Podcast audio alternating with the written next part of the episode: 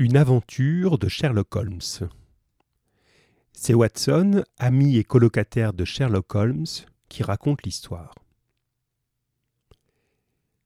Les événements que je vais raconter ici se déroulèrent au commencement de mon amitié avec Holmes, lorsque, célibataires tous les deux, nous logions ensemble dans Baker Street. C'était au commencement d'avril 1883 que, me réveillant un matin, je trouvai Sherlock Holmes tout habillé auprès de mon lit. Il n'était pas matinal d'habitude, et comme l'horloge sur la cheminée marquait seulement sept heures un quart, je le regardai avec surprise et un peu de colère, pour m'avoir troublé dans mon sommeil, moi, homme maniaque. Très fâché de vous réveiller, Watson, dit-il. Mais qu'y a-t-il donc? Le feu? Non, une cliente. Une jeune fille qui s'est présentée chez moi dans un état d'agitation extrême et qui insiste pour me voir. Elle attend au salon. Or, quand des jeunes filles courent la métropole à cette heure-ci et font lever des gens qui ont encore sommeil, j'en conclus qu'elles ont quelque chose de très pressant à communiquer. Si elles nous apportent une affaire intéressante à étudier, vous voudrez, j'en suis sûr, la suivre dès le début. J'ai donc eu l'idée de vous réveiller, afin de ne pas vous laisser perdre cette occasion. Mon cher, je serais désolé de la manquer. Rien ne me passionnait davantage que de suivre Holmes dans ses investigations professionnelles et d'admirer les déductions rapides et intuitives au moyen desquelles il démêlait les problèmes. Alors là, vous avez ma première question. Je vous demande simplement de définir le mot déduction et le mot intuitive. Intuitive, ça vient de intuition. Donc vous cherchez et vous indiquez simplement ce que c'est qu'une déduction et ce que c'est qu'une intuition. Je reprends la phrase où figurent ces deux mots et je continue la lecture. Rien ne me passionnait davantage que de suivre Holmes dans ses investigations professionnelles et d'admirer les déductions rapides et intuitives au moyen desquelles il démêlait les problèmes. Je m'habillai rapidement, et au bout de quelques minutes, j'avais rejoint mon ami au salon. Nous nous trouvâmes en présence d'une dame vêtue de noir. En nous voyant, elle se leva du siège qu'elle avait choisi près de la fenêtre. Bonjour, madame, dit Holmes cordialement.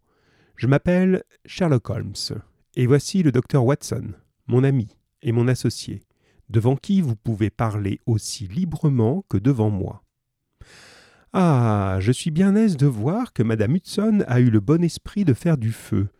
Ayez la bonté de vous en approcher, et je vais vous commander une tasse de café chaud, car je vois que vous grelottez. Ce, n'est pas de froid que je tremble, dit la femme à voix basse, en changeant de place. Euh, de quoi donc? C'est de peur, monsieur Holmes. Je dirais même d'effroi. À ces mots, elle tourna son visage vers nous, et nous pûmes voir qu'elle était en effet dans un état d'agitation pitoyable. Ses traits étaient tirés, sa peau livide, ses yeux inquiets, effrayés, comme ceux d'une bête traquée. Son extérieur était celui d'une femme de trente ans, mais avec des cheveux gris prématurés et une expression de grande lassitude. Sherlock Holmes vit tout cela d'un de ces coups d'œil rapides et pénétrants. Là, je vous demande, à partir de cette description de la dame, c'est la partie en bleu sur votre feuille, de dire dans quel état d'esprit elle est. À quoi voyez-vous? Dans quel état se trouve cette dame avant même qu'elle nous raconte son aventure? Je continue la lecture et j'aborde donc la partie en mauve. Là, je vous demanderai sur cette partie d'observer un talent de Sherlock Holmes. Il a un moment une manière de remarquer des choses qui vont surprendre tout le monde et j'aimerais que vous m'expliquiez ça. Écoutez bien. N'ayez pas peur, dit-il d'un ton affectueux en se penchant vers elle et en lui touchant le bras. Nous allons éclaircir cela rapidement, j'en suis sûr. Il me semble que vous êtes venu par le train. Ah, vous me connaissez donc? Non, mais je vois votre billet de retour dans votre gant gauche. Vous avez dû partir de bonne heure, et vous avez fait une longue route en charrette à cheval par de mauvais chemins avant d'arriver à la gare. Vous étiez assise à gauche du conducteur de la charrette. Vous avez pris par la route du vieux village de Wellington, vous vous êtes arrêté pour faire une pause à l'auberge de Jensen, mais vous, vous n'êtes pas descendu du fiacre. Vous avez préféré y rester pour lire le journal qu'un voyageur bienveillant vous a offert. Elle sursauta et stupéfaite regarda mon compagnon. Oh. Il n'y a là aucun mystère, chère madame, dit il en souriant. La manche gauche de votre jaquette est tachée de boue en cet endroit. Les marques en sont encore fraîches. Il n'y a qu'une charrette à cheval pour éclabousser de cette manière, surtout lorsque l'on est assis à la gauche du conducteur. Et, et l'auberge Et le journal Comment avez-vous su, Holmes? ajoutai-je stupéfait. Élémentaire, mon cher Watson. La terre qui a taché le vêtement de madame est de couleur orangée, signe de la présence de cuivre dans sa composition. Or, on ne trouve cette terre particulière que dans la région du vieux village de Wellington. Oui, mais comment avez-vous su que le conducteur avait fait une pause à l'auberge de Jensen et que je n'étais pas descendu du fiacre? reprit notre cliente effarée. aucune magie là-dedans, chère madame. Le journal, dépasse de votre sac, est le quotidien de Wellington. On ne le trouve à une heure aussi matinale qu'à l'auberge de Jensen. Et si vous étiez descendu pour l'acheter, vos chaussures porteraient des traces de terre orange. Or, je n'en constate pas. On vous a donc acheté ce journal. Quelle que soit votre méthode de raisonnement, vous êtes tombé juste, dit-elle. J'ai quitté la maison avant six heures. Je suis arrivé à Leatherhead à six heures vingt, après une pause à l'auberge de Jensen, et j'ai rejoint Londres par le premier train. Voilà, euh, ce petit moment hein, en, mauve sur votre feuille où vous êtes vraiment au cœur du talent de Sherlock Holmes. Hein. Ça surprend toujours ses interlocuteurs, mais donc vous allez m'expliquer en quelques mots quel est ce talent, qu'est-ce qu'il sait faire, qui surprend tant les gens, et euh, pourquoi justement ça les fait réagir à ce point. Je continue la lecture. Monsieur, je ne puis plus y tenir. Je deviendrai folle si cela continue. J'ai entendu parler de vous, monsieur Holmes. Vous êtes mon seul espoir. Oh monsieur, pensez-vous que vous puissiez m'aider et au moins jeter quelque lumière dans le chaos qui m'environne? Holmes s'installa confortablement. Je vous demande d'exposer votre affaire sans omettre aucun détail qui puisse nous éclairer, annonça-t-il d'un air profondément concentré. Je m'appelle Helen Stoner. Je vis chez mon beau-père, le dernier rejeton d'une des plus vieilles familles nobles d'Angleterre. Holmes fit un signe de tête. Le nom m'est familier, dit-il. Cette famille fut à un moment donné parmi les plus riches d'Angleterre. Mais, au siècle dernier, se succédèrent quatre générations de dépensiers et de débauchés, et la ruine de la maison fut consommée il ne resta rien de leur terre, sauf quelques arts de terrain et la maison, vieille de deux cents ans, qui est elle-même hypothéquée autant qu'elle peut l'être. Le dernier possesseur y traîna sa misérable existence de noble ruiné, mais son fils unique, mon beau-père, se rendit compte qu'il fallait se tirer de là, et obtint d'un parent une avance de fonds pour faire des études médicales, est parti pour Calcutta, où, grâce à son habileté professionnelle et à sa force de caractère, il se créa une belle clientèle. Dans un mouvement de colère, causé par un vol qui avait été commis chez lui, il assomma son maître d'hôtel indien Et peu s'en fallut qu'il n'en fût condamné à mort. Il fit plusieurs années de prison et revint en Angleterre, triste et colérique. Pendant que le docteur Roylott était aux Indes, il avait épousé ma mère, Madame Stoner, la veuve encore jeune du major général Stoner, de l'artillerie du Bengale. Ma sœur Julia et moi, nous étions jumelles, et nous n'avions que deux ans lors de ce second mariage de ma mère. Elle était riche, mille livres sterling de rente, et elle légua sa fortune au docteur Roylott afin qu'il nous garde chez lui, et à condition qu'il paye à chacune de nous, quand nous nous marierons, une rente dont elle fixa le montant à un niveau très élevé. Peu de temps après notre retour en Angleterre, ma mère mourut, tuée dans un accident de chemin de fer près de Crewe. Il y a huit ans de cela environ. À partir de ce moment, le docteur Roylott ne fit plus aucun effort pour se créer une clientèle à Londres, et il nous emmena, avec lui, dans la vieille maison de Stock Moran. La fortune que ma mère avait laissée suffisait amplement à tous nos besoins, et il ne semblait pas qu'il pût y avoir d'obstacle à notre bonheur. Mais tout à coup, le caractère de notre beau-père changea terriblement. Au lieu de se faire des amis et d'échanger des visites avec nos voisins qui avaient d'abord été enchantés de voir un Roylott de Stockmoran installé de nouveau dans la vieille demeure de famille, il s'enferma chez lui et ne sortit guère que pour se quereller férocement avec quiconque se trouvait sur sa route.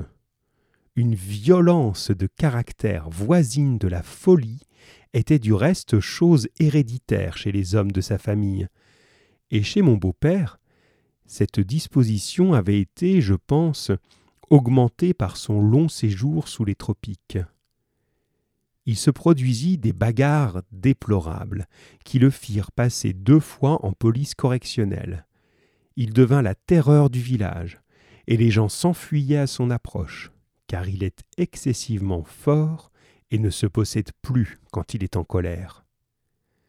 La semaine dernière, il jeta le forgeron par-dessus un parapet, c'est le bord d'un pont, dans la rivière, et je n'ai pu éviter un scandale public qu'en donnant à la victime tout l'argent que j'ai pu réunir. Il n'a aucun ami, excepté les bohémiens.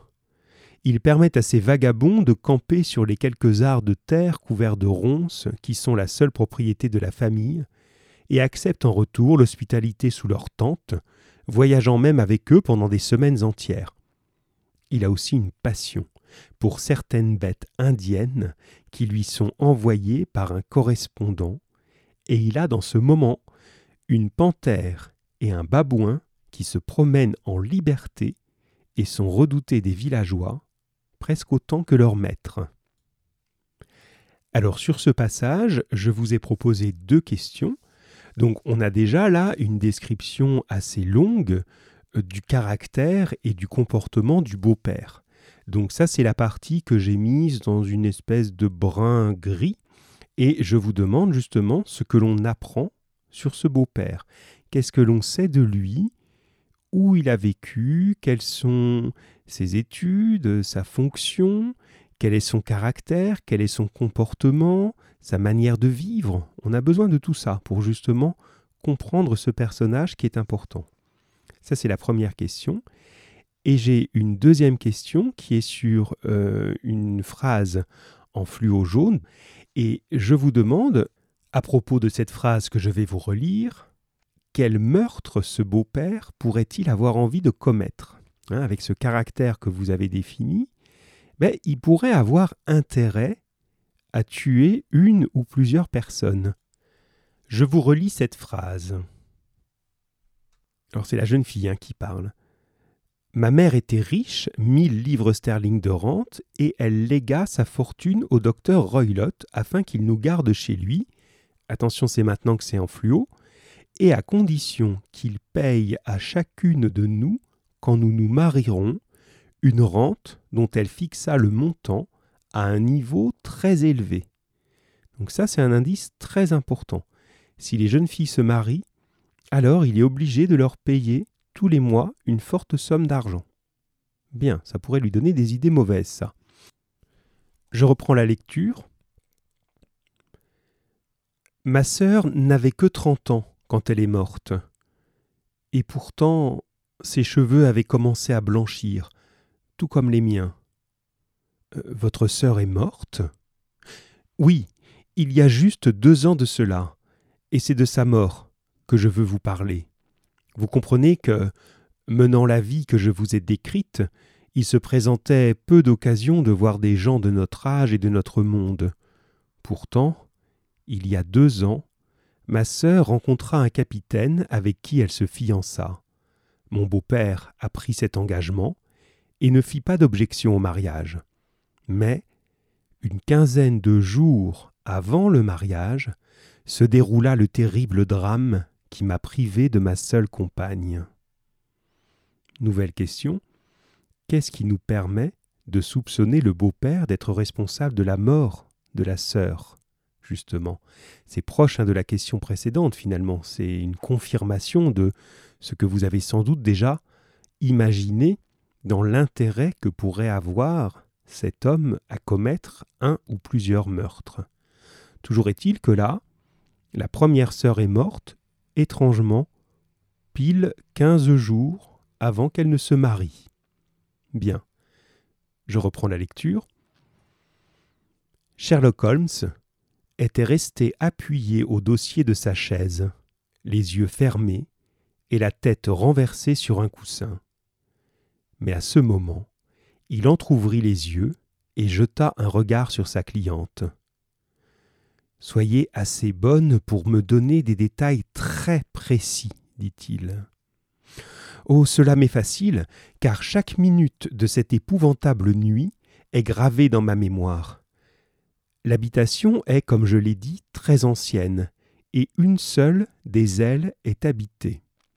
Alors attention, soyez attentifs à la petite description puisque je vous demande de faire un schéma de la position des chambres. Souvenez-vous à quel point c'est important, on le voit dans nos différents textes, le plan des lieux, hein, le plan de l'endroit où ont lieu les crimes. Donc vous allez juste placer dans le cadre chaque chambre à sa place, comme sur le plan d'un appartement. Écoutez, c'est maintenant. Les chambres à coucher se trouvent au rez-de-chaussée, les salons dans le pavillon central. La première chambre est celle du docteur Roylott, mon beau-père. La seconde était celle de ma sœur. La troisième est la mienne. Elles ne communiquent pas entre elles, mais donnent toutes sur le même corridor. C'est un petit couloir. Me fais-je bien comprendre? Hmm, Parfaitement. Les fenêtres de ces trois pièces ouvrent sur la pelouse. Voilà la description, vous aurez donc ce petit schéma à faire. Je continue la lecture. Dans cette nuit fatale où mourut ma sœur, le docteur Roylott s'était retiré de bonne heure, mais sans se coucher, car Julia se trouva tout à coup incommodée, gênée par l'odeur des forts cigares indiens qu'il avait l'habitude de fumer. Elle quitta donc sa chambre et vint chez moi, où elle resta un certain temps à me parler de son mariage. À onze heures, elle se leva pour partir, mais s'arrêtant à la porte. À propos, Hélène, me dit-elle, as-tu jamais entendu siffler au milieu de la nuit? Euh, Jamais, répondis-je. Je suppose qu'il te serait impossible de siffler en dormant, n'est-ce pas Mais assurément, répondis-je, mais, mais pourquoi? Eh bien, parce que ces dernières nuits, vers les trois heures du matin, j'ai toujours entendu un sifflement faible, et cependant distinct. J'ai le sommeil très léger, et cela m'a réveillé. Je ne puis me rendre compte d'où cela vient. De la chambre voisine Ou de la pelouse? Je voulais savoir si tu l'avais aussi entendu, ce sifflement. Mais non. Oh, ce sont probablement ces maudits bohémiens dans le parc. Cela se pourrait.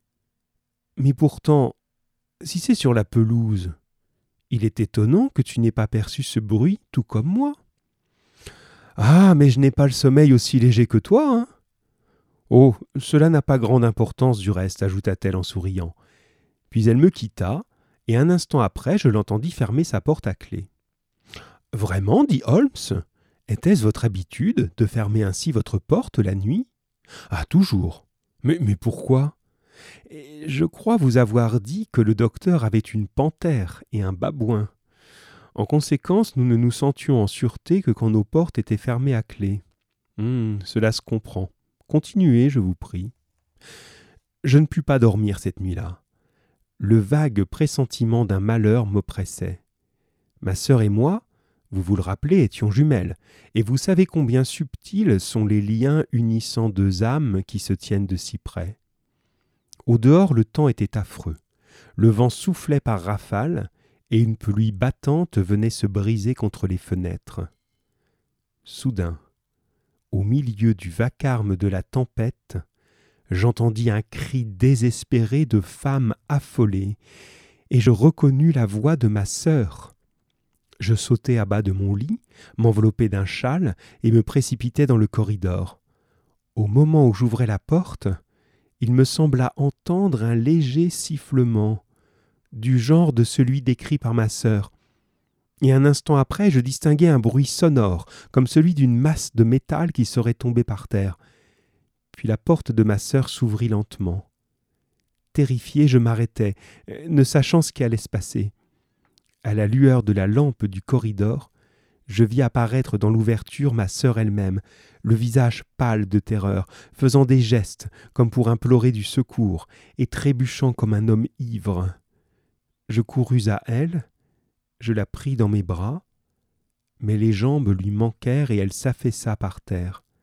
Elle se tordait comme dans des souffrances horribles, et tous ses membres étaient affreusement convulsés, ça veut dire contractés. D'abord, je crus qu'elle ne m'avait pas reconnu, mais quand je me penchai sur elle, elle me cria d'une voix que je ne pourrai jamais oublier. Ô Dieu. Hélène. C'était la bande, la bande mouchetée. Il y avait encore autre chose qu'elle aurait voulu dire, et son doigt tendu semblait vouloir percer le mur de la chambre du docteur. Mais une nouvelle convulsion la saisit et l'empêcha de parler. Je m'élançai dans le corridor, appelant mon beau-père, et je le rencontrai en robe de chambre sortant à la hâte de chez lui. Quand nous arrivâmes près de ma sœur, elle était sans connaissance. Le docteur lui versa du cognac entre les lèvres, envoya chercher le médecin du village, mais tous nos efforts furent vains. La vie la quitta peu à peu, et elle mourut sans avoir repris connaissance. Telle fut la fin épouvantable de ma chère sœur. L'affaire fut minutieusement étudiée, car la conduite du docteur Roylott était bien connue dans le comté. Cependant, on ne put découvrir aucune cause de mort plausible, ça veut dire possible, qu'on pourrait croire. Mon témoignage prouvait que la porte avait été fermée en dedans. Quant aux fenêtres, elles étaient munies de ces vieux volets à barres de fer qu'on fermait chaque soir. Il est donc certain que ma sœur était tout à fait seule lors de l'événement qui a causé sa mort. D'ailleurs, son corps ne portait aucune trace de violence. Hmm, et le poison? Oh, les docteurs l'ont examiné à ce point de vue, sans aucun résultat. Alors à ce moment-là, je vous demande, hein, avec tous ces éléments que vous venez d'entendre ou de lire, de relever tous les éléments qui se produisent au moment de la mort de la jeune fille. Ça, on va en avoir besoin pour résoudre l'enquête. Dans quel état se trouve cette jeune fille, quelles sont ses souffrances, qu'est-ce qu'on voit, qu'est-ce qui lui arrive dans son corps, qu'est-ce qu'elle dit, ses paroles sont importantes, qu'est-ce qu'on voit, qu'est-ce qu'on entend autour d'elle, hein, vraiment retrouver tous les indices qui sont au moment de sa mort, quand elle sort comme ça dans le couloir, hein, c'est le, passage qui est dans une espèce d'orange rouge là, hein, sur votre feuille. Je continue, on arrive à la fin.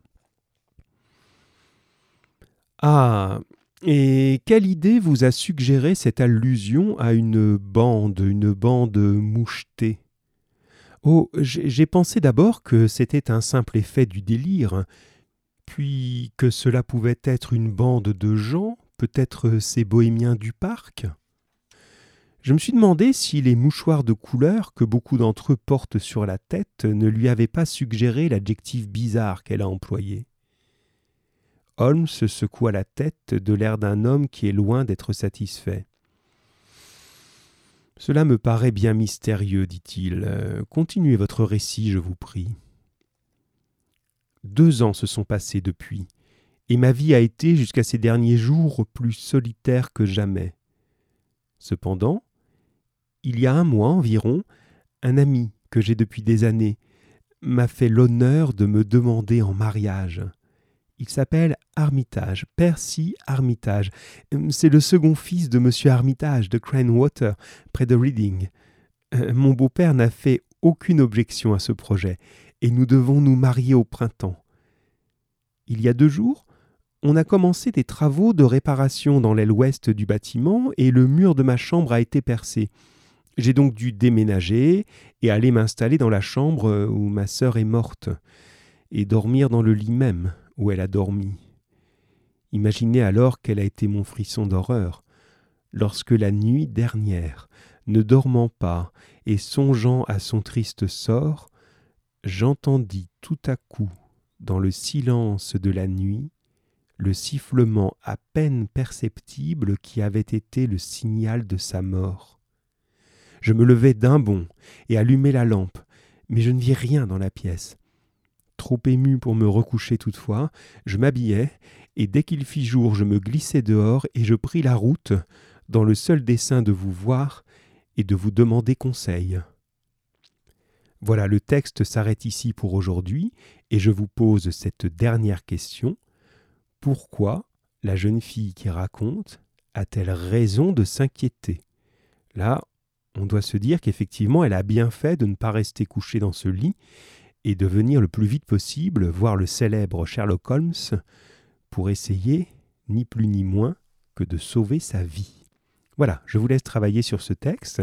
Relisez juste les passages colorés hein, pour euh, faire les questions maintenant que vous avez entendu l'histoire, parce qu'à chaque fois, hein, vous avez compris hein, les codes de couleurs, chaque cadre coloré contient les éléments qui vous permettent de répondre. donc euh, concentrez-vous vraiment sur ça. Allez, bon courage, à bientôt